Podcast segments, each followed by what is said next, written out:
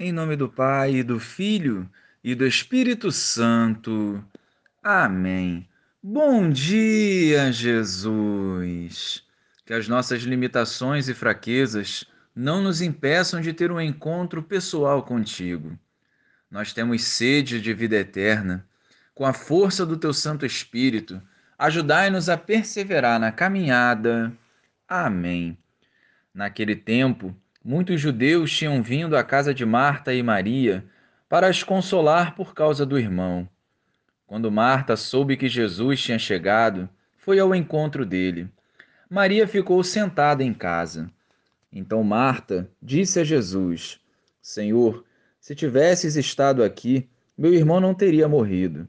Mas mesmo assim, eu sei que o que pedires a Deus, ele te concederá. Respondeu-lhe Jesus: teu irmão ressuscitará. Disse Marta: Eu sei que ele ressuscitará na ressurreição, no último dia. Então Jesus disse: Eu sou a ressurreição e a vida. Quem crê em mim, mesmo que morra, viverá. E todo aquele que vive e crê em mim, não morrerá jamais. Creis isto? Respondeu ela: Sim, Senhor. Eu creio firmemente que tu és o Messias o Filho de Deus, que devia vir ao mundo.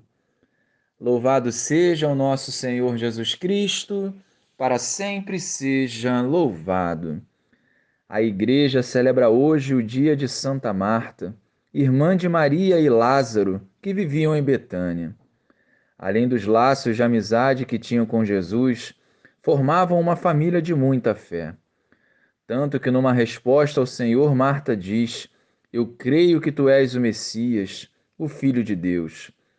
Mesmo no auge da dor pela morte de Lázaro, Marta, através de suas palavras e atitudes, nos revela o quanto é necessário vivermos uma fé profunda e verdadeira, que, mesmo diante do sofrimento, confia no Senhor.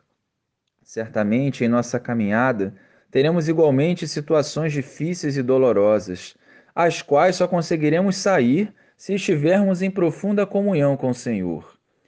É pela fé que vamos suportando e superando as tribulações que assim nos moldarão para a vida eterna.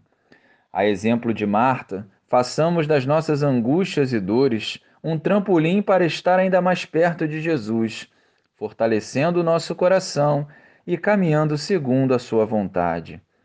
Glória ao Pai, ao Filho e ao Espírito Santo como era no princípio, agora e sempre. Amém.